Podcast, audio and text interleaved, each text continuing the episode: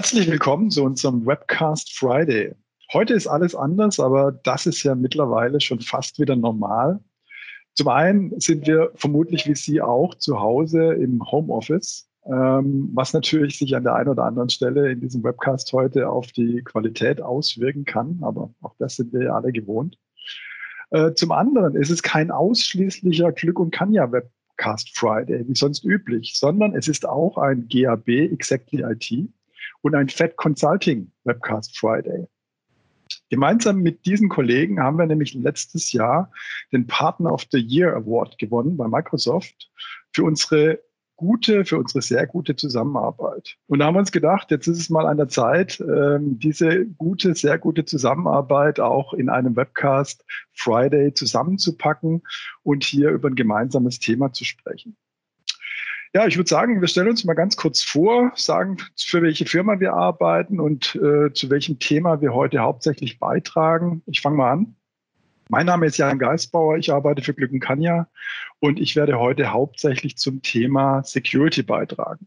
Christian, machst du kurz weiter? Ja, mein Name ist Christian Baumgärtner, ich bin von der GAB Exactly IT und werde heute ähm, den modernen Arbeitsplatz, den modernen Client ein bisschen beleuchten. Mathis, wer bist du? Hi, ich bin Mathis, ich komme von der Fed Consulting. Ich beschäftige mich mit dem Thema Adoption und wie wir die Anwender mitgenommen bekommen bei dem ganzen Prozess. Daniel? Hi, ähm, ich bin Daniel Henschel, arbeite auch bei Fed Consulting und erzähle heute etwas die Geschichte, mit der wir uns befassen. Ja, Daniel, also du sprichst es schon an. Wir haben uns überlegt, hier eine kleine Geschichte zu erzählen, um auf die aktuelle Situation hinzuweisen, um auf die äh, Schwierigkeiten, äh, Hindernisse, äh, Herausforderungen der aktuellen Situation hinzuweisen. Ähm, ein kleiner roter Faden, der uns durch diesen Webcast heute begleitet. Genau, vielen Dank, Jan. Ähm, wir wollen uns heute mit der Firma Zeitgeist AG beschäftigen. Das ist eine fiktive Firma, das ist ein Enterprise-Unternehmen, familiengeführt, kulturell eher konservativ eingestellt, aber auch sehr gutherzig. Also die Mitarbeiter des Unternehmens und auch die Geschäftsführung und alle haben sich lieb. Ähm, das ist ein ganz klassisches Enterprise-Unternehmen, äh, wo die Arbeit größtenteils im Büro stattfindet. Ähm, alle haben zwar Laptops, aber äh, arbeiten an festen Arbeitsplätzen in ihren Büros. Remote-Arbeit gibt es auch, ähm, ganz klassisch per VPN, also die Leute, die irgendwie in der Weltgeschichte unterwegs sind, um neue Verträge abzuschließen oder Kunden zu treffen, die ähm, haben ganz normal ihr Arbeitslaptop mit und äh, können per VPN dann auf Unternehmensdaten zugreifen. Das Unternehmen setzt schon Windows 10 ein, ähm, hat eine klassische Softwareverwaltung im Hintergrund aufgebaut und äh, konfiguriert die Geräte über das Active Directory, ähm, wie so gut wie jedes Enterprise-Unternehmen, was wir so kennen. Ähm, wie auch in den meisten anderen Unternehmen ist Bring Your Own Device ein Tabuthema. Also es dürfen nur Unternehmensgeräte verw äh, verwendet werden, aber natürlich gibt es Ausnahmen im Management, wie das so ist. Und ähm, genau, darüber hinaus hat das äh, Management und aufwärts hat äh, firmenverwaltete Smartphones und äh, Tablets noch im Einsatz. Ähm, das Unternehmen ist, äh, hat ein segmentiertes Netzwerk mit Sicherheitszonen und äh, einem, einem äh, großen Perimeter, wie das häufig zu finden ist. Ähm, die komplette IT des Unternehmens ist auch klassisch aufgestellt. Ähm, die sehen sich als Dienstleister für ihr eigenes Unternehmen. Sie führen bewährte Technologien ein, wenn der Vorstand oder das Management das beschließt, dass äh, diese eingeführt werden sollen. Ähm, wir schreiben das Jahr 2020 oder genauer gesagt Anfang 2020. Ähm, die Vision von modernen Arbeiten ist ja nichts Neues. Ähm, haben wir alle schon mal gehört, dass man, äh, dass die Mitarbeiter sich äh, die, die Arbeit selber organisieren können, also sowohl die Arbeitszeit als auch die Arbeitslast ähm, und den Arbeitsort. Ähm, das ist in dem Unternehmen auch schon angekommen, die haben das gehört, aber noch nicht wirklich eingeführt. Ähm, Sie haben festgestellt, dass es evolutionär einzuführen aus, dem, aus der Welt, die Sie kennen und ähm, in der Sie gerade unterwegs sind, ist es sehr, sehr schwierig, ähm, das einfach mal so zu ändern, weil dort ganz, ganz viele Herausforderungen auf uns warten, mit denen wir uns ähm, gleich beschäftigen wollen. Das Unternehmen hat ähm, schon unterschiedliche Gehversuche unternommen auf dem Weg in die moderne Welt, äh, in die Welt des modernen Arbeitens. Und da möchte Jan kurz etwas zu erzählen. Ja, genau. Also wir treffen das auch immer wieder an, wie du es schon angesprochen hast, genau diese Situation da draußen am Markt. Ähm, man ist grundsätzlich noch klassisch eingestellt, ähm, in dieser klassischen Denke drin, aber äh, kommt natürlich nicht mehr an gewissen Innovationen äh, vorbei. Microsoft pusht hier an verschiedensten Stellen mit Office 365 und anderen Cloud-Technologien in den Markt hinein. Und deswegen äh, hat man eigentlich immer auch irgendwo schon mal so ein Pilotprojekt ähm, den, bei den Kunden, wie zum Beispiel ähm, Teams wird ausgerollt oder der andere Kunde geht mal mit Exchange Online vielleicht an den Start oder ein anderer Kunde startet mit OneDrive. Das sind alles ähm, Projekte, die auch ähm, relativ schnell umzusetzen sind oder zumindest mal, man, man sieht schnell einen Erfolg in Anführungszeichen, ja, das ist schnell enabled ähm, und kann damit relativ schnell starten. Ähm, ob das jetzt so gut ist, äh, sei mal dahingestellt, äh, da auch dann ohne groß nachzudenken an den Start zu gehen. Ähm, aber ich will mal aufzeigen, ähm, was hier in Sachen ähm, Abhängigkeiten voneinander da äh, eine große Rolle spielt. In einem konkreten Kundenprojekt war es so gewesen, dass der Kunde tatsächlich äh, OneDrive hier äh, ausgerollt hat für seine Mitarbeiter. Aber er war zum Beispiel mit dem Client ähm, noch in der alten Denke. Er hat also ähm, ein Windows-Image gebaut, hat es mit SCCM verteilt und ähm, hat dann eben auch das ganze Update-Verfahren noch in der alten Welt gehabt. Das heißt also kein Windows Update for Business, wo du ständig neue Updates bekommst. Und das hat natürlich dann auch Auswirkungen auf OneDrive. Denn OneDrive ist da Bestandteil vom Windows-Betriebssystem. Und demzufolge hatte er auch ein etwas veraltetes OneDrive. Ja, das war alles kein Problem, solange der Kunde den Usern gesagt hat, ähm, benutzt OneDrive äh, für die neue Kollaboration, wenn ihr Daten teilen wollt mit externen, wenn ihr, ähm, wenn ihr neue Files generieren wollt in Office 365. Ähm, aber er war noch nicht an dem Schritt, wo er gesagt hat, ähm, wir nehmen jetzt auch ganz konsequent alle Daten von äh, dem Home Drive, von dem äh, File-Server und schieben die rüber ins OneDrive. Aber irgendwann kam dieser Tag, wo er sich zu diesem Schritt entschieden hat. Und da stellte sich natürlich die Frage, wie tun wir das? Und ähm, da hat er sich dann äh, gemeinsam mit uns für eine äh, serverseitige Migration entschieden. Das heißt also, wir haben die Daten über ein Tool äh, von dem File-Server rübergeschoben ähm, Richtung OneDrive. Äh, erstmal im Test, im Pilot und so weiter. Und dabei ist aufgefallen, dass eben das OneDrive das gerade ausgerollt war bei den Usern, noch nicht auf dem neuesten Stand ist und dass es dieses Feature Files on Demand noch nicht unterstützt. Files on Demand sorgt dafür, dass nicht sofort alle Daten, die in OneDrive in der Cloud da sind, auch runtergeladen werden auf den Client, sondern äh, dass da erstmal nur ein, ja, ein Platzhalter da ist auf dem Windows-Betriebssystem. Und erst wenn ich da draufklicke, wird im Hintergrund dann das File runtergeladen. Das spart zum einen Plattenplatz und zum anderen aber natürlich auch Bandbreite. Nun war dieses Feature aber noch nicht da. Das bedeutet also, wir haben im Hintergrund die Daten rübergeschoben vom File-Server auf das OneDrive der User. Und was hat der Windows Client gemacht? Was hat der OneDrive Client gemacht? Hat natürlich angefangen, die Daten zu synchronisieren und hat damit die Bandbreiten des äh, Kunden dicht gemacht und hat natürlich auch die Festplatten dicht gemacht. Ja? Also dieses Beispiel soll so ein bisschen aufzeigen, ähm, dass da sehr viele Abhängigkeiten voneinander da sind. Ich weiß nicht, Christian, kennst du auch solche Abhängigkeiten? Ähm, äh, hast du auch solche äh, Szenarien bei Kunden schon erlebt? Ja, auf alle Fälle, Jan. Ähm, zum einen merken wir jetzt gerade in der aktuellen Situation, äh, dadurch, dass wir momentan in einer Ausnahmesituation weltweit leben mit äh, Covid-19, dass jetzt natürlich ein Treiber da ist, der das Thema Digitalisierung nochmal auf einen ganz anderen auf ein ganz anderes Niveau hebt, da wirklich nochmal einen ganz anderen Druck hinten dran packt, ähm, dadurch, dass die Mitarbeiter eben nicht mehr von dort arbeiten, wo sie es gewohnt sind, äh, von ihren Umgebungen. Sie müssen nach Hause, sie müssen ähm, von zu Hause arbeiten. Und gerade da ist es eben auch so und auch schon vor, vor Covid-19, dass auch solche, solche Trendthemen, ähm, jeder, jeder ist momentan auf dem Weg mit Teams äh, unterwegs, dass man eben hier auch feststellt, Teams alleine auszurollen, ähm, zeigt einen sehr schnellen Effekt. Ähm, es ist natürlich ein sehr ähm, visibles äh, Thema, was sich bei dem User relativ schnell manifestiert.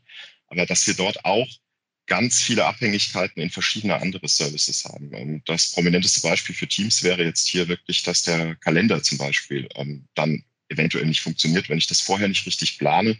Und der User ist dann verwundert, dass er einen Kalender in Teams hat, aber der ist im schlimmsten Fall leer und lässt sich gar nicht nutzen. Ähm, und das sind so Situationen, wo wir auch bei unseren Kunden dann meistens dazukommen und die ganze Geschichte mal erzählen müssen, die in diesem Microsoft-Universum sich abspielt, wo wir sagen, es ist mehr als nur ein Teams-Rollout, es ist mehr, wie du eben gesagt hast, als nur ähm, eine OneDrive-Applikation zu installieren. Ja, das gibt ja noch mehr Abhängigkeiten dann auch zwischen OneDrive und Teams zum Beispiel. Wenn ich einen 1 zu 1 Chat mache und da ein File senden will, dann muss ich wieder OneDrive haben. Also die, die Anzahl, die Liste der Abhängigkeiten der Tools untereinander ist eigentlich äh, beliebig lang.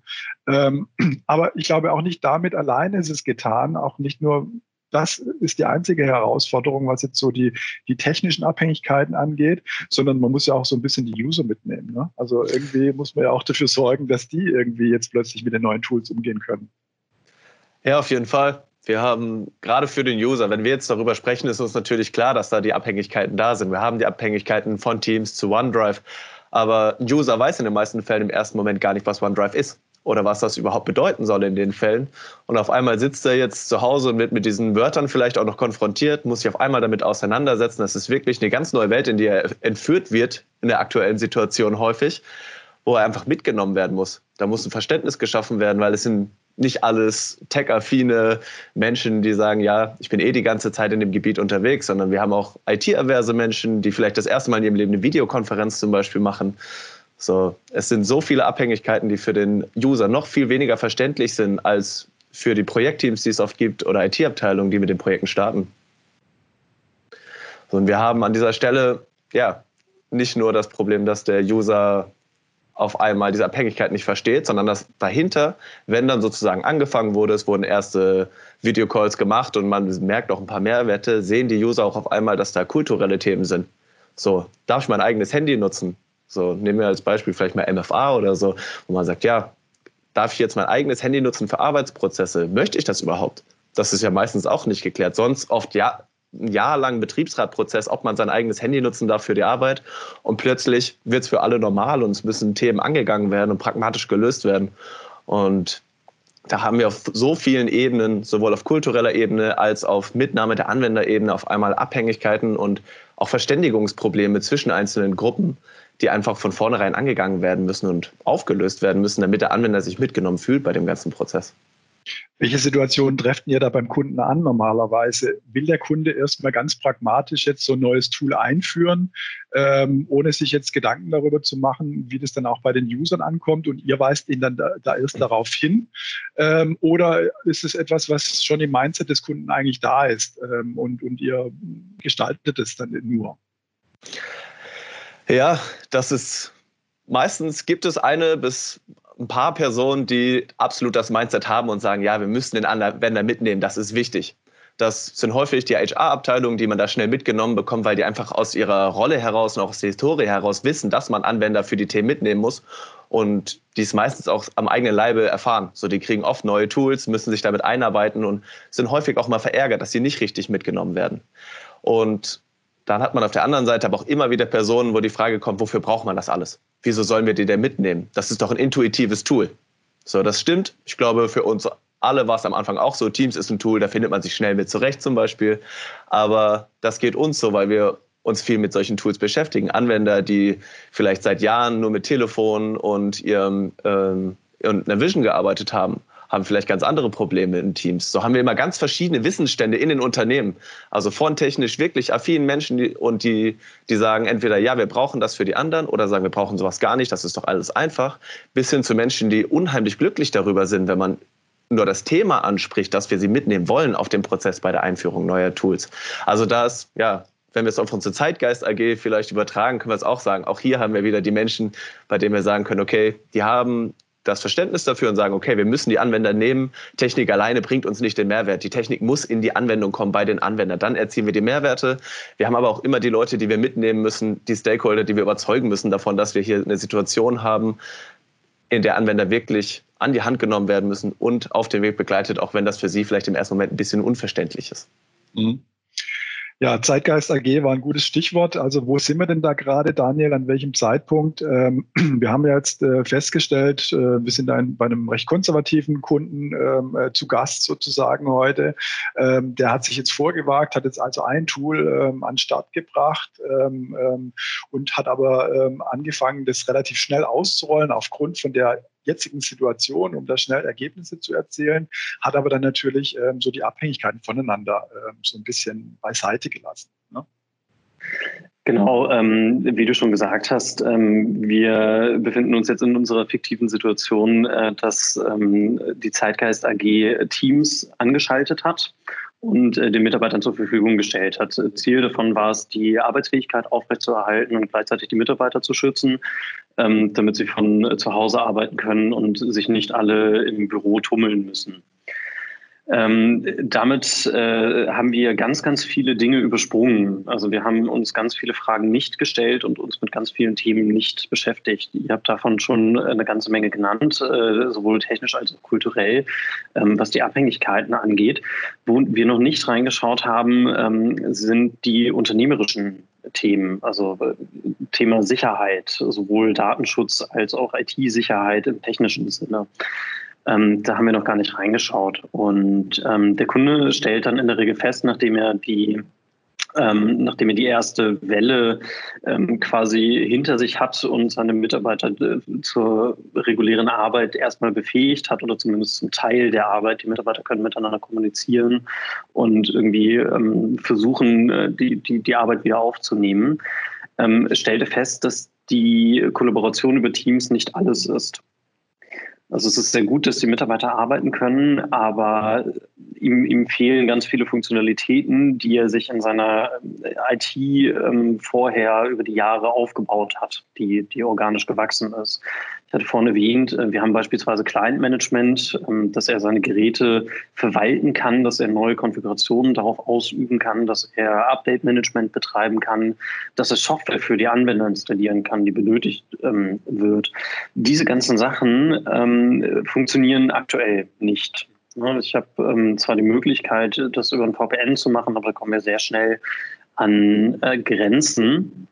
Und äh, das, womit wir uns jetzt beschäftigen wollen, ist, wie ich diese ganzen Hindernisse mit, mit modernen Cloud-Methoden umgehen kann oder lösen kann. Ähm, Christian, du wolltest gerne über die Schwachstellen reden und die Engpässe.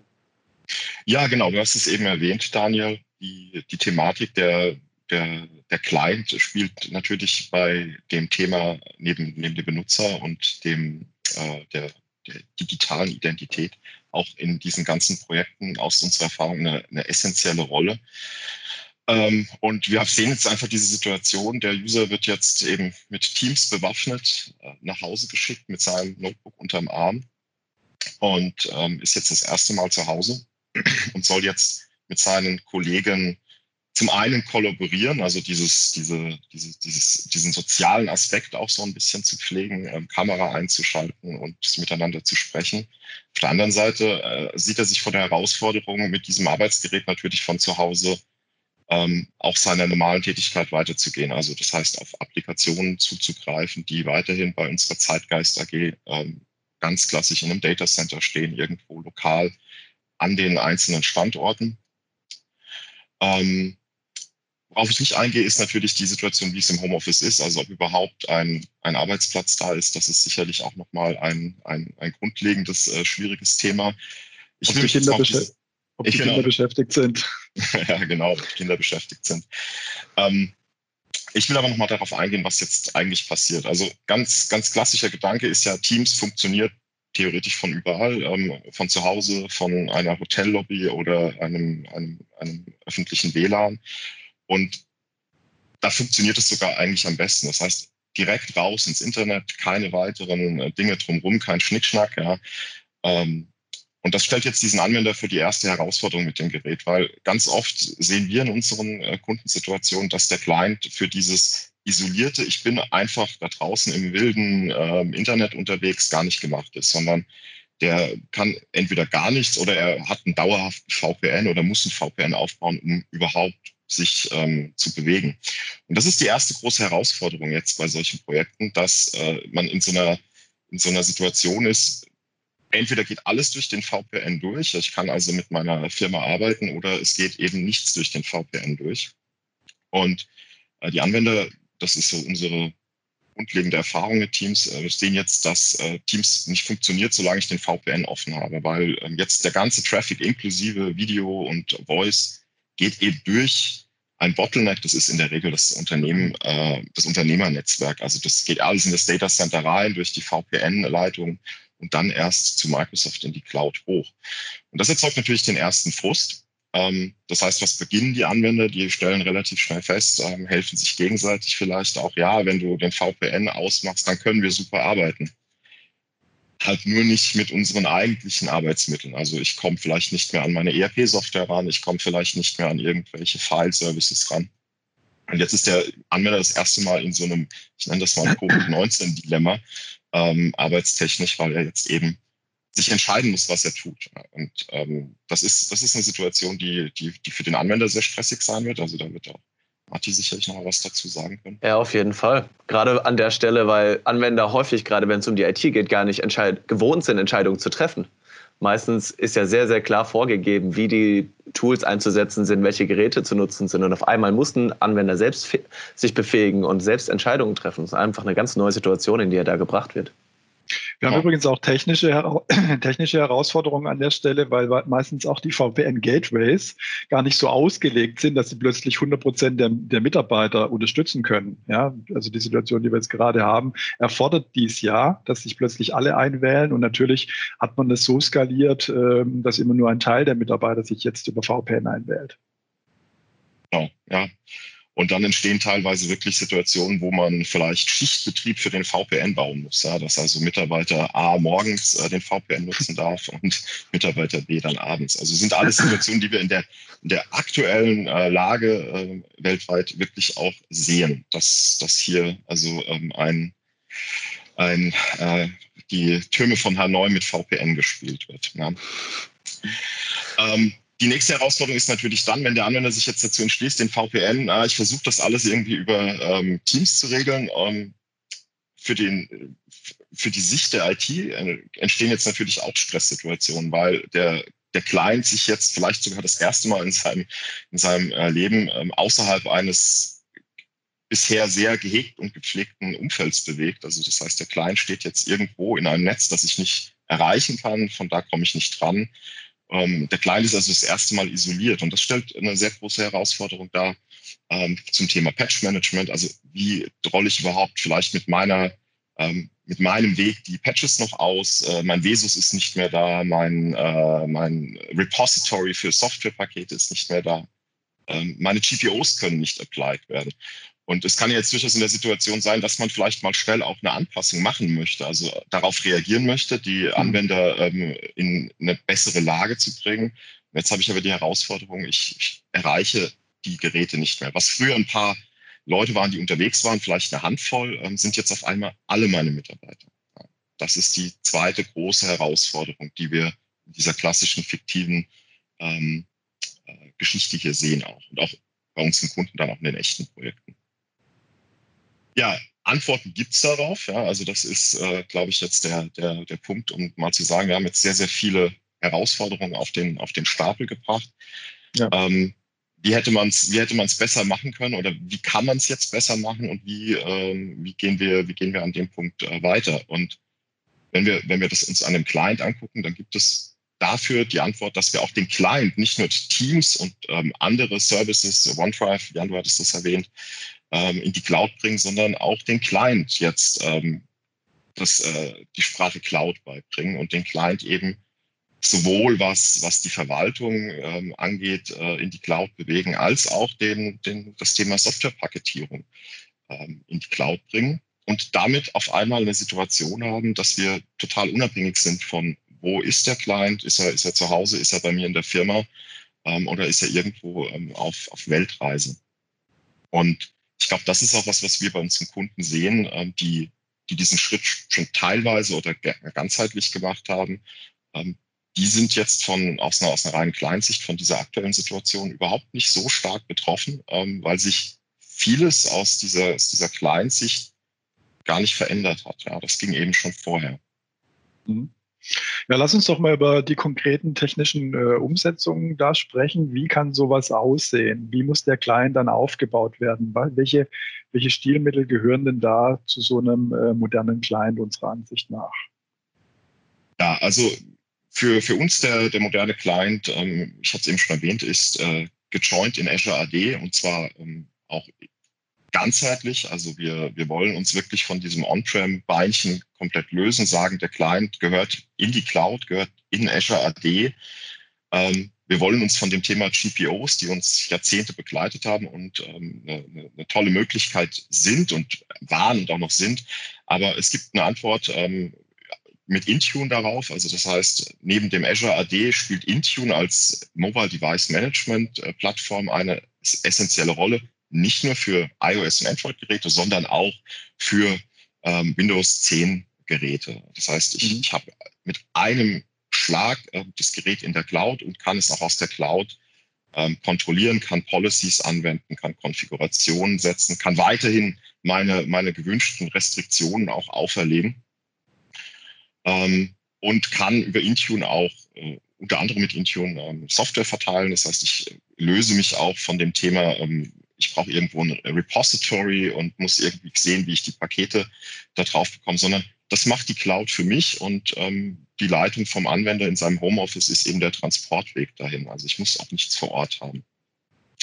Das sind mal so die, die zwei Haupttechnologien aus der Management-Sicht, also Intune und Azure AD. Mhm. Was, was bei Intune noch dazu kommt, ähm, für diese Policies, die du gerade erwähnt hast, ähm, das ermöglicht es auch, diese Policies auf Privatgeräte zu legen ohne da total invasiv zu sein und das komplette Gerät dem Unternehmen zu unterstellen.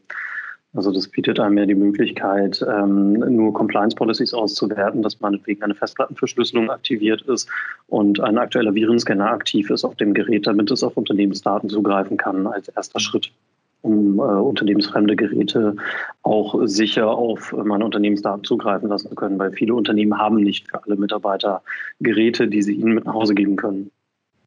Genau, sehr guter Punkt, Daniel. Also das, der, der, der Unterschied zwischen Bring Your Own Device und einem, einem Corporate-Owned Device, der, der verschwimmt relativ schnell durch äh, Azure AD mhm. und, und Intune auch. Ja, ein weiterer Punkt, den ich sehe, ist, ähm, wir haben es bei uns in, in, im CSOC, im Cloud Security Operations Center neulich gehabt. Da wurde ein äh, Rechner kompromittiert, äh, wurde angegriffen und der User musste dann eben einen neuen Rechner bekommen. Und ähm, das ist natürlich dann möglich, ähm, wenn ich äh, in, in der Firma bin, ja, wenn, wenn da die IT ist und äh, die IT entsprechend mir das Gerät neu aufsetzen kann, mir das Image draufspielen kann, entweder so oder dann jetzt in der modernen Welt, äh, wenn ich mit Autopilot arbeite und hier die Möglichkeit habe, mein Gerät so zu Ende zu konfigurieren von jedem Platz, an dem ich mich gerade befinde, äh, mit Hauptsache hat äh, Internet. Ja, genau, Jan. Ähm, also gerade so eine Situation, Geräte gehen kaputt oder haben, haben wirklich ein technisches Problem, da hilft uns auch die Cloud erstmal, äh, schützt uns die Cloud nicht dafür, davor. Ähm, aber dieser, dieses Neuaufsetzen, dieses Zurücksetzen, was wir gerade aus dem iOS-Bereich schon sehr, sehr lange kennen oder aus Android, dass wir sagen, ja, dann setzen wir das Device halt mal zurück, ähm, war bisher in der Microsoft Windows-Welt immer äh, eine eine sehr große Herausforderung. Und Technologien, du sagtest es gerade wie Autopilot, bringen mich jetzt als IT ähm, auf einmal in die Lage, vielleicht auch ohne physikalischen Kontakt, also ich kann meine Abstände halten, ich schicke ihm einfach ein, ein neues Device zu, der Anwender kann es zu Hause ähm, einschalten, verbindet sich mit seinem privaten WLAN und ähm, nach 30 Minuten ist er schon wieder äh, fast arbeitsfähig. Ja. Meine Daten kommen per OneDrive zurück, meine, ähm, meine Teams und meine Office-Installationen werden gemacht, meine Pakete rollen aus.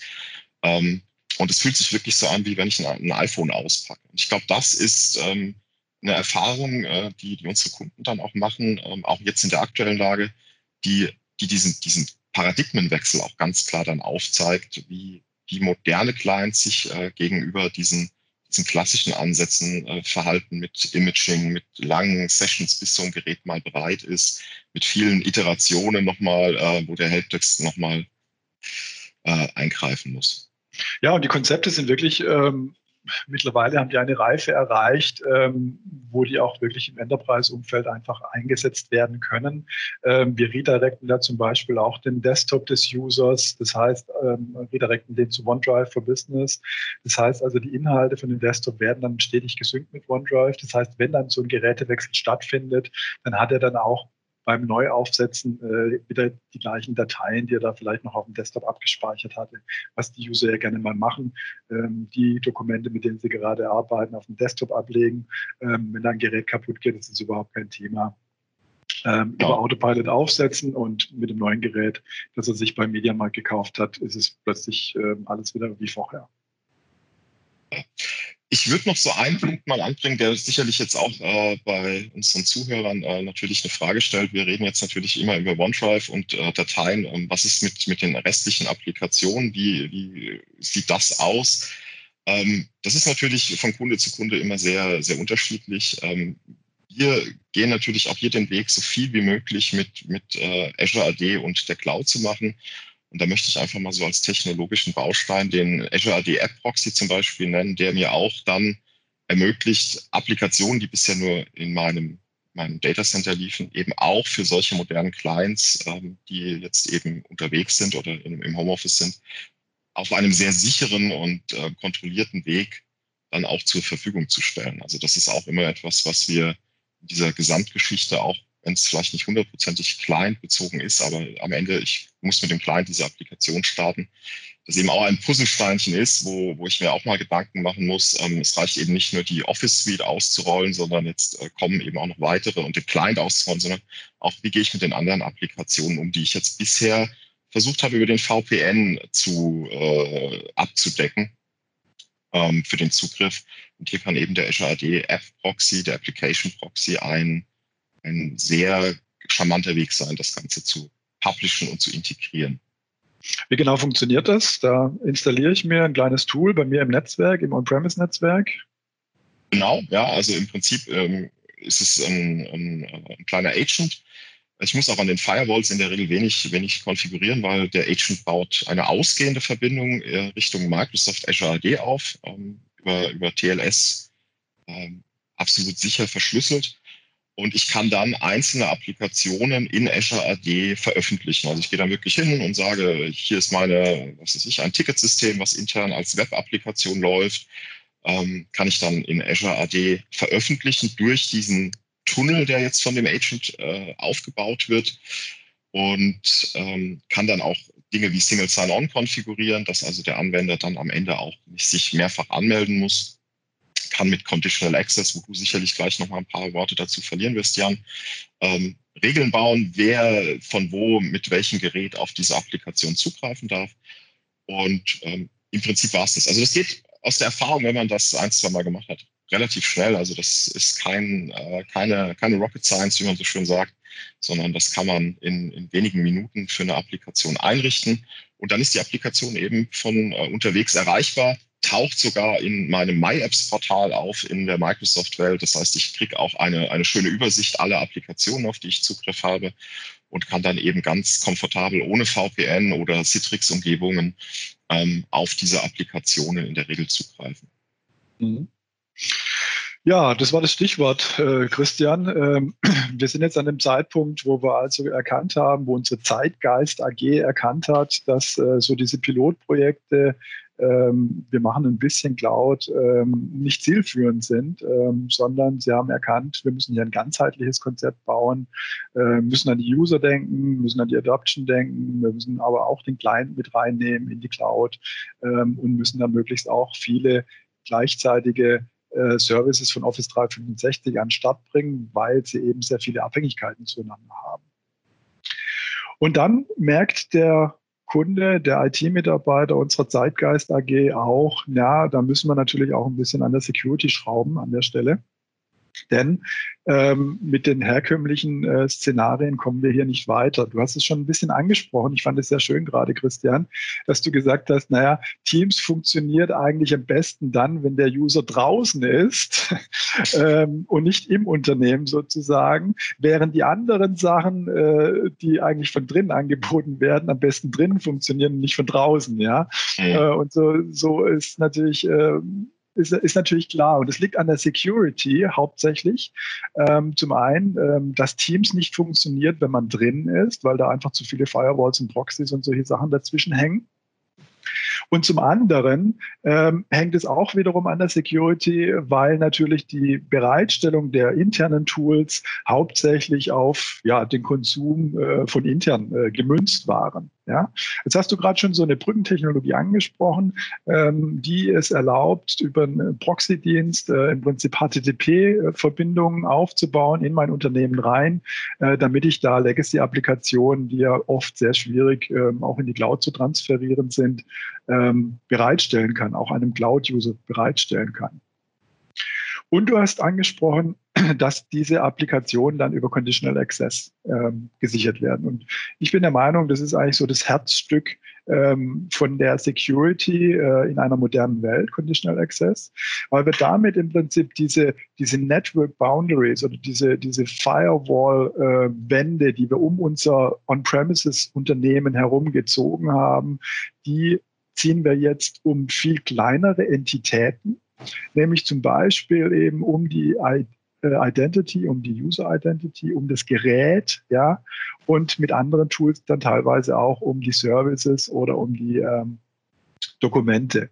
Was bedeutet das? Also in der Vergangenheit musste ich ein Trust-Verhältnis Trust-Verhältnis aufbauen von meinem Client ähm, zu meinem Netzwerk sozusagen. Und wenn ich das einmal aufgebaut hatte, also wenn ich zum Beispiel einen AD-Join durchgeführt habe, dann war das für alle Zeiten äh, so und ich konnte immer wieder äh, auf meine Daten zugreifen. Mit Conditional Access ist das jetzt ganz neu. Da wird jedes Mal sozusagen überprüft, bin ich noch in einem Status, der mich dazu legitimiert, ähm, weiterhin auf Daten zuzugreifen. Ich schütze damit also meine Cloud-Dienste, aber auch meine On-Premise-Dienste, wie wir gerade gehört haben. Und bei jedem Connect, bei, jeder, bei jedem Authentifizierungsversuch mit dem Azure Active Directory wird überprüft, ist denn mein Gerät überhaupt noch in einem ähm, Health, also in einem Gesundheitszustand, ähm, der es mir erlaubt, weiterhin auf die Daten zuzugreifen? Ja, da werden also Sachen ähm, wie die Boot, äh, Boot die Bootsequenz, alles, alles gut. Ach, die Homeoffice-Probleme. Was ist passiert? Äh, mir ist eine Steckerleiste gerade mal runtergerutscht. Das hat das Ganze hier mal ins Wackeln gebracht. Ich, ich hoffe ja schon die ganze Zeit, dass mein Licht, das mich hier von vorne so anstrahlt, nicht irgendwann mal runterkracht, aber bisher ist es noch nicht passiert. Gut, lass uns weitermachen. Conditional, Conditional Access. Ähm, also da wird eben jedes Mal bei jedem Anmeldeversuch gegen das Azure Active Directory wird also überprüft, äh, ist mein Client denn noch in der richtigen, äh, in dem richtigen Gesundheitszustand? Nur dann komme ich auf die Daten drauf. Ja? Ähm, und da wird auch unterschieden, ähm, und das tun wir auch in den Konzepten, da wird unterschieden zwischen, ähm, bin ich jetzt auf einem Firmendevice, bin ich jetzt auf einem Device, das gerade ähm, sehr starken Security-Mechanismen unterliegt? Oder bin ich vielleicht auf einem Bring Your Own Device, auf einem privaten Gerät? Ähm, und da unterscheiden wir dann oft und sagen, naja, auf einem Priva privaten Gerät, da darfst du dann vielleicht nur über den Browser zugreifen. Oder in anderen Projekten sagen wir sogar, da darfst du nur über den Browser und auch nur lesen zugreifen. Darfst also zum Beispiel von äh, Exchange Online, von per Outlook äh, Web Access eben keine Dokumente runterladen, keine Attachments runterladen, sondern darfst du nur im Browser betrachten. Ja? Das heißt, ich habe hier über Conditional Access Steuermöglichkeiten, ähm, hier sehr fein granular zu entscheiden, welche Art von Zugriff, welchen äh, Grad an Zugriff gebe ich dem User hier. Ja, ja. Wer wollte das was sagen? Ich, das ist eine super spannende Stelle, weil genau diese Entscheidungen, die dann getroffen werden aus der Security heraus, das sind oft Entscheidungen, die natürlich für den Anwender erstmal nicht verständlich sind. So, warum ein Conditional Access ist ein ja, Buch mit sieben Siegeln für einen Anwender und er versteht dann oft nicht, wieso muss ich das jetzt über den Browser machen? Ich habe doch vielleicht die App auf dem Rechner, ich kann mir die doch, gerade wenn man Teams nimmt, einfach frei runterladen. Und die Kommunikation aufzubauen, dem ähm, Anwender zu vermitteln, das ist genau der Punkt der Mitnahme, von dem ich am Anfang gesprochen habe. Mit wir müssen den Anwender an die Hand nehmen und gerade an solchen Stellen klar machen, so dass das sind gute Entscheidungen, die wir im Hintergrund treffen, damit hier ein sicherer Weg möglich ist, für dich zu arbeiten. Ähm, das ist ein sehr, sehr schönes Beispiel für eine Schwierigkeit, die man dann gerne mal in der Kommunikation hat mit dem Anwender und wo man einfach ein Unverständnis für ihn versucht aufzulösen. Ja, ähm, ja, ich mache mal weiter. Ähm, ich habe gesagt, wir müssen da, was den modernen Client angeht, äh, ein bisschen einen Paradigmenwechsel, ein bisschen einen Philosophiewechsel äh, vollziehen. Wir haben bisher gesagt, alles, was in meinem On-Premise-Unternehmen ist, äh, ist gut und alles, was draußen ist, ist böse. Und ähm, irgendwann hat man dann mal festgestellt, naja gut, es gibt auch diese mobilen Geräte, diese Laptops, die mal, mal drinnen und mal draußen sind, also einmal in der bösen Welt und einmal in der guten Welt. Und die bewegen sich da stetig hin und her. Und so richtig geht dieses Konzept Konzept eben nicht mehr auf. Und deswegen versuchen wir jetzt durch Mittel wie Conditional Access die Security Boundaries auf die einzelnen Entitäten zu ziehen, wie auf die Identität oder eben auch auf den Endpunkt, auf das Gerät. Und das tun wir mit Microsoft Defender ATP zum Beispiel. Ähm, da ist also in dem Betriebssystem in Windows ein Teil integriert, der stetig überwacht, was passiert auf der Maschine. Das heißt also, welche Registry-Änderungen werden gemacht, welche Files werden erzeugt, welche Prozesse werden gestartet, mit welchen IP-Adressen wird gerade kommuniziert. Und all diese Dinge werden reported in die Cloud und dort wird mit intelligenten Mechanismen überprüft, sind denn mehrere dieser Aktionen, die da gerade stattfinden, eventuell ähneln die eventuell einem Pattern, den wir so auch von einer Malware kennen. Ja? Und dadurch wird also eine Malwareerkennung äh, vollzogen und dann entsprechend Alert geschmissen. Ja, das heißt, man, man kommt weg so ein bisschen von dieser Security, wie wir das früher hatten, wo wir einen Virenscanner hatten, der gesagt hat, naja, ich habe irgendwann mal festgestellt, diese Datei hier ist böse und dann kriegt die eben eine Signatur und dann verteile ich die Signatur und äh, dann erkenne ich die in Zukunft, ja, bis dann der, äh, bis dann die Virenentwickler auf die Idee gekommen sind, zu sagen, naja, wir gucken einfach, dass unsere Exe jedes Mal ein bisschen anders aussieht. Äh, dann, dann hat der Virenscanner nämlich verloren gehabt. Ähm, weil er eben die Datei noch nicht kannte. Und deswegen bewegen wir uns jetzt mit Tools wie MDATP in eine Richtung, wo wir sagen, naja, wir müssen nicht mehr die Datei kennen, um sie als böse zu klassifizieren, sondern wir müssen das Verhalten dieser Datei analysieren. Was tut die gerade? Schreibt die sich selbst vielleicht in das Startup-Verzeichnis von, von der Registry rein? Kommuniziert die gerade vielleicht mit einer IP-Adresse, die wir schon als äh, schwierig einstufen und so weiter? Und aufgrund von diesen ähm, von diesem Verhalten, ja, wie bei einem Flugzeugabsturz. Man sagt ja, es führt nicht irgendwie ähm, ein, ein Fehler zu einem Flugzeugabsturz, sondern eben äh, mehrere, die gleichzeitig passieren. Und wenn da einfach mehrere Dinge gleichzeitig passieren, dann weiß in Anführungszeichen MDATP, hier gibt es eine hohe Wahrscheinlichkeit, dass da gerade was Böses vor sich geht. Ja, ein anderes Tool, äh, was wir hier einsetzen in diesem Bereich, ist Microsoft ähm, äh, Cloud App Security, ein Tool, um ähm, die Dienste äh, zu überwachen, Microsoft-Dienste, Office 365-Dienste. Damit kann man überprüfen, welche Dateien werden da mit wem geshared und kann da eingreifen gegebenenfalls, wenn da also zum Beispiel ein File äh, eine bestimmte Klassifikation hat. Ähm, die vielleicht nur für intern ist, dann kann ich dafür sorgen, dass es darüber eben nicht auch mit externen geteilt wird oder auch nicht an externe Dienste wie jetzt Box oder Dropbox hochgeladen werden kann. Ja. Kann auch einiges mehr will es jetzt mal hier nur ein bisschen anreißen. Besonders auch deswegen, weil ich noch über ein Thema sprechen möchte, ähm, das wir jetzt nur angerissen hatten bisher, nämlich die Identität. Ähm, die ist auch besonders wichtig. Microsoft sagt immer jetzt in dieser neuen Welt, äh, Identity is the new control plane. Damit wird alles gesteuert. Ja, der User muss die Identität schützen äh, mit Hilfe der IT, weil darüber ist eben in der Cloud-Welt alles möglich. Wenn ich, wenn ich Zugriff auf die Identität habe, dann habe ich Zugriff auch auf alle Dateien. Das war wirklich on-premise natürlich nicht so gewesen. Ja, da musste ich schon auch physikalisch irgendwo in dem On-premise-Netzwerk sein oder zumindest per VPN. Genau, also ja. da, da sage ich immer noch so ergänzend, ähm, man muss sich das immer vorstellen, wie das ist meine bildlich gesprochen, die Firewall, die ich früher an meinem Perimeter hatte, ist, äh, was früher im Gerät war, ist jetzt dieser, dieser User-Account, ja, diese Identität, diese digitale, die zwischen du darfst rein und du darfst nicht rein ähm, entscheidet. Ja.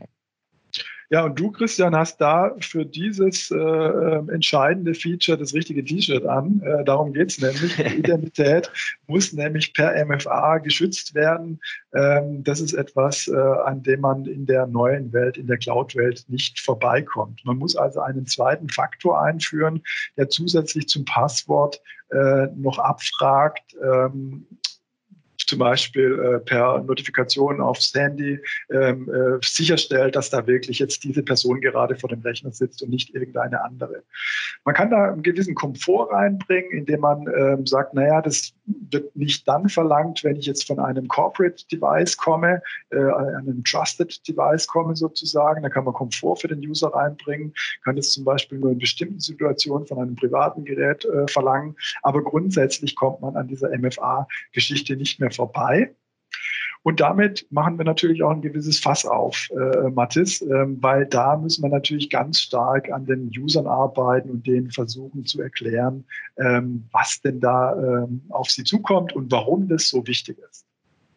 Ja, gerade das Thema MFA und Nutzung des eigenen Mobiltelefons ist was, was gerade in der in, im letzten Jahr immer mehr aufkam und wo die Anwender auch oft sich gesträubt haben. So, man ist das einfach seit Jahren gewohnt, dass man zur Arbeit geht, man hat da seinen Rechner, man hat da sein Telefon und alles, was mit der Arbeit zu tun hat, findet auf den Geräten statt und das Handy wird ja vielleicht sogar vor der Arbeit noch in die Schublade gesteckt und weggeschoben. Auf einmal hat man die Herausforderung, dass ja, private Handys mal genutzt werden müssen für ein MFA, wenn keine Unternehmensdevices zum Beispiel zur Verfügung stehen. Und ja, sowohl die Zeitgeist AG, ich gehe mal wieder drauf ein, als auch andere Kunden haben da verschiedene Beobachtungen gemacht. Und das ist zum Ersten, dass die ähm, Anwender eine wahnsinnige Dankbarkeit im Moment haben. So, diese Schritte, die sonst immer sehr, sehr schwierig zu argumentieren waren, dass man ein privates Telefon genutzt werden muss, dass man ähm, auch mal flexibel von zu Hause arbeiten muss, dass man vielleicht auch das Internet zu Hause für die Arbeit nutzen muss, was ja alles Themen sind, die sonst lange diskutiert werden müssen. Das wird einfach akzeptiert und das ist eine große Dankbarkeit auf Anwenderseite, dass sie sagen, so, es ist überhaupt toll, dass die IT sowas für uns möglich macht. So rückt die IT auch gerne mal ein gutes Licht im Moment, dass man sagt, so ja, da ist ganz viel auf einmal, das möglich gemacht wurde diese ja, Flexibilität ist was, was ja sozusagen der zweite Punkt ist neben dieser Dankbarkeit, die Flexibilität, die auf einmal reinkommt. Sowohl auf Anwenderseite, wie ich es angesprochen habe, das private Internet wird genutzt, aber auch Projektteams haben eine große Flexibilität. Auf einmal werden Projekte in unheimlicher Zeit bereitgestellt. Also ich weiß nicht, wie viele Projekte Teams über die letzten fünf, äh, Teams über die letzten fünf, sechs Monate ausrollen wollten und das Ganze dann in zwei Wochen gemacht haben. So, diese Flexibilität, aber nicht nur auf Projekt- und Anwenderseite, auch auf ähm, Geschäftsleiterseite. Geschäftsleiter fangen auf einmal an, Videobotschaften zu senden. So, und diese Flexibilität, die auf einmal bei allen reinkommt, ist so eine, ist die zweite Beobachtung, die wir haben, die bei der Zeitgeist AG natürlich genau das Gleiche sein wird, dass da einfach neue Möglichkeiten sind. Und das dritte ist, dass wir eine völlige Zielverschiebung haben. Eigentlich bei Adoption ist immer das Ziel, wir wollen eine hohe Nutzungsrate haben mit unseren Tools. Das kann man sich dann in den Reports auch anschauen bei Office 365, dass man sagt, okay, wir haben Teams ausgerollt, wir haben das jetzt für unsere 3000 Mitarbeiter ausgerollt und wir sehen, wir haben zum Beispiel 2500 aktive Nutzer wenn das gut gelaufen ist, ähm, die Teams einmal wöchentlich nutzen, mindestens, damit sie in diese Statistik einfließen. Das ist sozusagen immer das Grundziel, diese hohe Nutzungsrate zu haben. Aus Anwenderperspektive, das ist die Rolle, die wir aus der Adoption-Sicht immer versuchen einzunehmen, dass wir es ein bisschen zu drehen und zu sagen, okay, wir haben einmal die technische Seite und wir haben den Anwender und wir müssen immer mal wieder die verschiedenen Rollen einnehmen. Und das machen wir. Und aus Anwendersicht ist es so, dass man gut mitgenommen werden möchte. Dieses bei der Hand nehmen, was ich immer wieder betone, man muss den Anwender bei der Hand nehmen. Aber es muss, der Anwender möchte auch in eine Begeisterung gebracht werden. An der Stelle haben wir aber im Moment eine totale Zielverschiebung. So früher war es so, das war das Grundziel. Jedes Unternehmen hatte vielleicht noch ein paar andere Ziele. Man möchte den kulturellen Wandel vorantreiben, man möchte vielleicht auf den Zug New Work aufspringen. Ganz verschieden. Aber im Moment ist das Ziel, auch für die Zeitgeist AG, dass alle arbeitsfähig werden. Es ist ein sehr klares, schnelles, kurzfristiges Ziel. Und hieraus ergibt sich ja, eine Problematik, da wir natürlich dieses kurzfristige Ziel umsetzen wollen, ohne dass wir mittel- oder langfristig die Möglichkeit verpassen, durch die neuen Möglichkeiten, die wir durch mobiles Arbeiten haben, die wir durch die Office-Palette haben, dass wir eine Veränderung der Arbeitsweise einführen.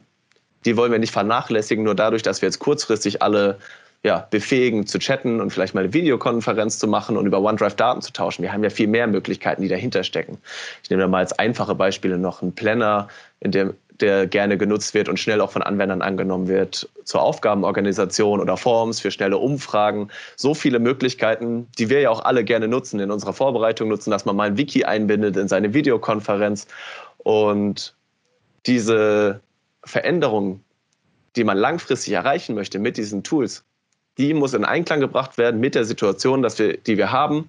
Alle müssen so schnell wie möglich arbeitsfähig sein. Mhm. Und ja? Ich habe mal, hab mal eine Frage. Du hast gerade angesprochen, diese Reports, äh, die man in Office 365 ziehen kann.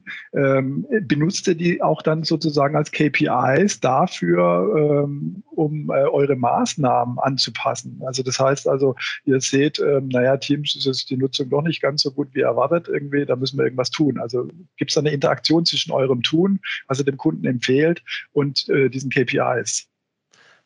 Ja, Gibt es. Also das ist natürlich immer zielbasiert. Wenn wir als Ziel wirklich diese hohe Nutzungsrate haben, sind die KPIs unser Hauptargument zu sagen, okay, deswegen machen wir, die machen wir diese Methode, deswegen machen wir diesen Aufwand, um den Anwender mitzunehmen, damit diese Interaktion stattfindet. Es ist für den Kunden auch immer ein Investitionsschutz in dem Sinne. Es wird viel Geld ausgegeben, um Office einzuführen. Es werden Lizenzen gekauft. Ähm, es werden Projekte gestartet. Es muss ganz viel vorbereitet werden. Ihr hattet viele Themen davon schon angesprochen. Auf einmal kommt ein Conditional Access-Thema, wo man dann wieder zum Beispiel uns dazu holen muss, damit das eingerichtet wird. Und diese KPIs sind natürlich die klarste Messung für uns, um zu sagen, okay, das, was wir gemacht haben, hat Erfolg. Mhm. Natürlich wenn man das über den Projektverlauf sieht, meistens beginnt man mit einem Piloten, dann starten wir häufig mit Anwendergruppen, die ein bisschen IT-affiner sind. Da hat man am Anfang relativ hohe Zahlen in den meisten Fällen ähm, und meistens senken die sich dann ein bisschen ab, aber dass diese KPIs klar sind ausschlaggebender Faktor. Es ist aber auch immer abhängig von der generellen Zielsetzung. Mhm. Ja, was ratet ihr denn jetzt eigentlich den Kunden, wenn du sagst, naja, jetzt haben wir halt momentan gerade das Problem, dass wir, eigentlich sollten wir es richtig machen, wir sollten die Tools richtig einführen, äh, dass die richtige User Adoption stattfinden kann. Auf der anderen Seite haben wir keine Zeit, äh, weil wir einfach gucken müssen, dass wir weiterarbeiten. Also wo kann man denn da ein Mittelmaß finden? Ist die Antwort einfach nur, wir müssen es halt schneller, wir müssen es halt schneller machen oder äh, was, was gibt es da für Antworten? Schneller machen, ja, wir müssen schneller machen. Die Anforderung ist da. Da kommen wir im Moment alle nicht drum herum. Aber wir schauen, dass wir an den richtigen Dingen nicht sparen. Also, dass wir sozusagen die Punkte aufbauen, die wir langfristig brauchen. Die brauchen wir auch jetzt, müssen wir kurzfristig auch schon vorbereiten. So, das können wir nicht einfach außer Acht lassen, sonst ist der Zug abgefahren und wir haben es vielleicht wie andere Unternehmen, die auch schon bevor ähm, wir jetzt in der Situation waren, dass wir schnell ausrollen mussten, die gesagt haben, wir schalten einfach Office an und gucken mal, was passiert. So, da war die Nutzungsrate sehr niedrig und sie kamen dann nach einem Jahr und meinten so, wir wissen überhaupt nicht, warum keiner Teams benutzt.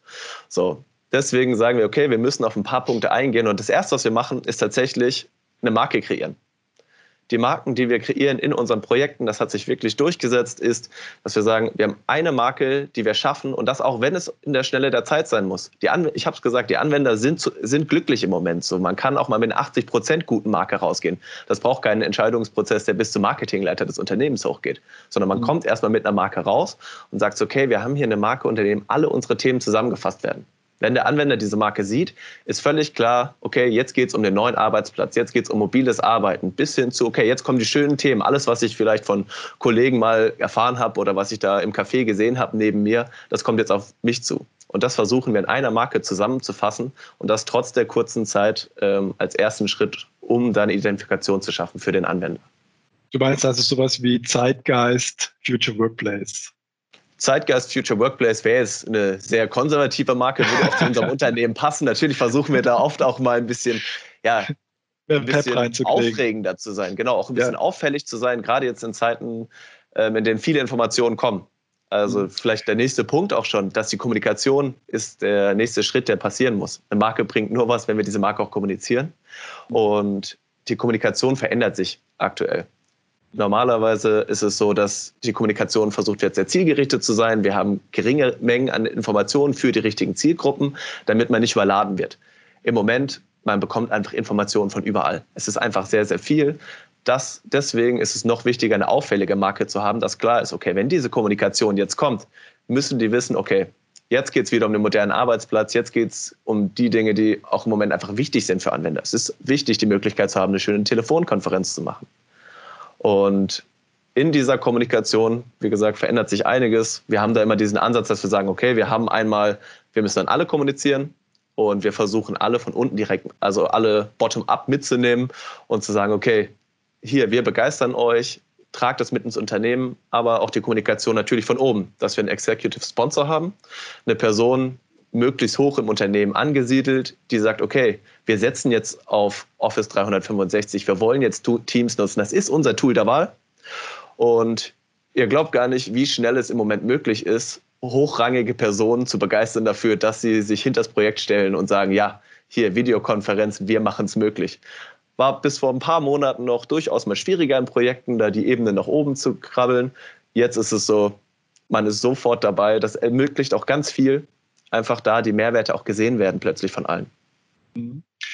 Ja, also wir haben die Zeitgeist AG auf verschiedenen Status äh, begleitet heute im Webcast. Äh, ich glaube, Daniel, du kannst uns mal noch so diesen Silberstreif am Horizont zeigen. Äh, wo, wo kann die denn hinkommen? Wo kann sie denn hingelangen? Was könnte denn das Ziel sein?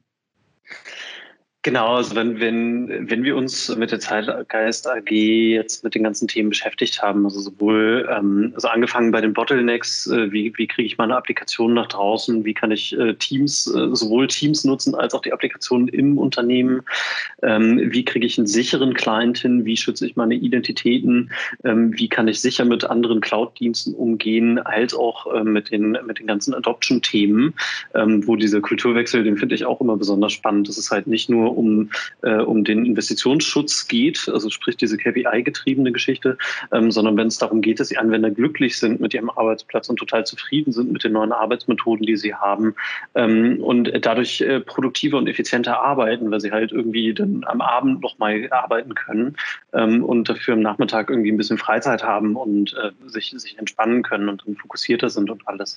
Ähm, wenn man das alles zusammennimmt, ähm, dann haben wir schon eine sehr gute Basis, was einen äh, guten modernen Arbeitsplatz angeht. Also das ist im Grunde genommen der, der gute moderne Arbeitsplatz. Ähm, natürlich ist das erst nur ein Startschuss. Ne? Also das ist nie fertig, so ein moderner Arbeitsplatz. Äh, zu einem modernen Arbeitsplatz gehört natürlich, dass er modern bleibt, weil auch das, was wir heute haben und heute sehen, war irgendwann mal modern ne, dass die Leute Laptops haben. Das war irgendwann modern und wurde es eingeführt, aber inzwischen ist es halt nicht mehr modern. Da muss halt dran geblieben werden. Aber mit, ähm, mit den, ähm, also sowohl technologisch haben wir dafür jetzt eine Grundlage äh, mit den Cloud-Technologien. Ich habe meinen Client aufgestellt, dass er cloudfähig ist. Ähm, das ist nicht nur für Office 365 relevant, sondern auch für ganz viele andere Themen. Also ich kann die komplette äh, SAS, also Software as a Service ähm, Welt, die da draußen auf mich wartet, äh, kann ich relativ einfach anbinden und nutzen mit den gleichen Sicherheitsmechanismen, wie ich äh, meine jetzige IT betreibe. Ähm, als äh, ich, ich, ich gewinne dadurch an, an Attraktivität als Arbeitgeber. Also ich habe ähm, ich, ich, ich bin äh, vorbereitet auf eine Zukunft, ähm, sowohl technologisch als auch ähm, kulturell. Also ich habe durch eine Marke, ähm, die, die lebt ja weiter. Das ist ja nicht, äh, ich, ich mache jetzt mal kurz irgendwie einen modernen Arbeitsplatz, sondern ist die Marke fertig. Ähm, sondern ich habe einen äh, Kommunikationskanal zu meiner Belegschaft gefunden, mit denen, äh, mit denen ich ähm, in bidirektional kommunizieren kann. Also ich bin nicht mehr oben entscheidet irgendwer, dass er was haben will und dann setze ich als IT das um, sondern ich bin als IT ähm, der Dienstleister für meine Mitarbeiter. Und meine Mitarbeiter, ich, ich habe einen direkten Kontakt zu diesen Mitarbeitern, die können sagen, wenn sie eine gute Idee haben oder etwas Neues nutzen oder ausprobieren wollen. Und ähm, ich als IT-Abteilung äh, kann dem zuhören, äh, kann das entsprechend einsortieren und die Mitarbeiter effektiv unterstützen in ihrer Arbeit. Und ähm, das hört halt nicht auf oder sollte nicht aufhören. Also wenn alles richtig läuft, ähm, dann guckt man sich am Ende von äh, diesem äh, Projekt äh, und äh, hoffentlich auch der, der sehr schwierigen äh, Situation, in der wir uns alle befinden, ähm, guckt man sich an, feiert das einmal ordentlich, was man in dieser Zeit erreicht hat und schaut dann voller Tatendrang weiter, ähm, was jetzt die nächsten Schritte sind. Also wie, wie geht's weiter? Mhm. Wo, wo, wo kann ich weitermachen? Ja, liebe Zuschauer, Sie haben es gemerkt, äh, wir von der Fed Consulting, von der äh, GAB, Exactly IT und auch von der Glück und Kanya sind der Meinung, ähm, der moderne Arbeitsplatz braucht ein Gesamtkonzept, ähm, das den Client, das die Kollaborationstools, das das Change Management, die Adoption und auch die Security mit einbezieht. Und dann kann es so laufen, wie mir das neulich ein Kunde erzählt hat, ähm, der zu, momentan auch in unserer Situation zu Hause sitzt mit seiner Frau, ähm, die für ein anderes Unternehmen arbeitet, die noch nicht äh, im Future Workplace äh, Szenario äh, sind, während er äh, schon im Future Workplace Szenario arbeitet, äh, im vollständigen. Und er arbeitet einfach von morgens bis abends, ähm, so wie er das auch bisher getan hat, also teilweise noch in der Firma war, äh, völlig unspektakulär während seine Frau äh, den ganzen Tag an der IT-Hotline hängt, weil irgendwelche Dinge nicht funktionieren oder sie darauf wartet, dass sie sich endlich wieder über VPN einwählen kann.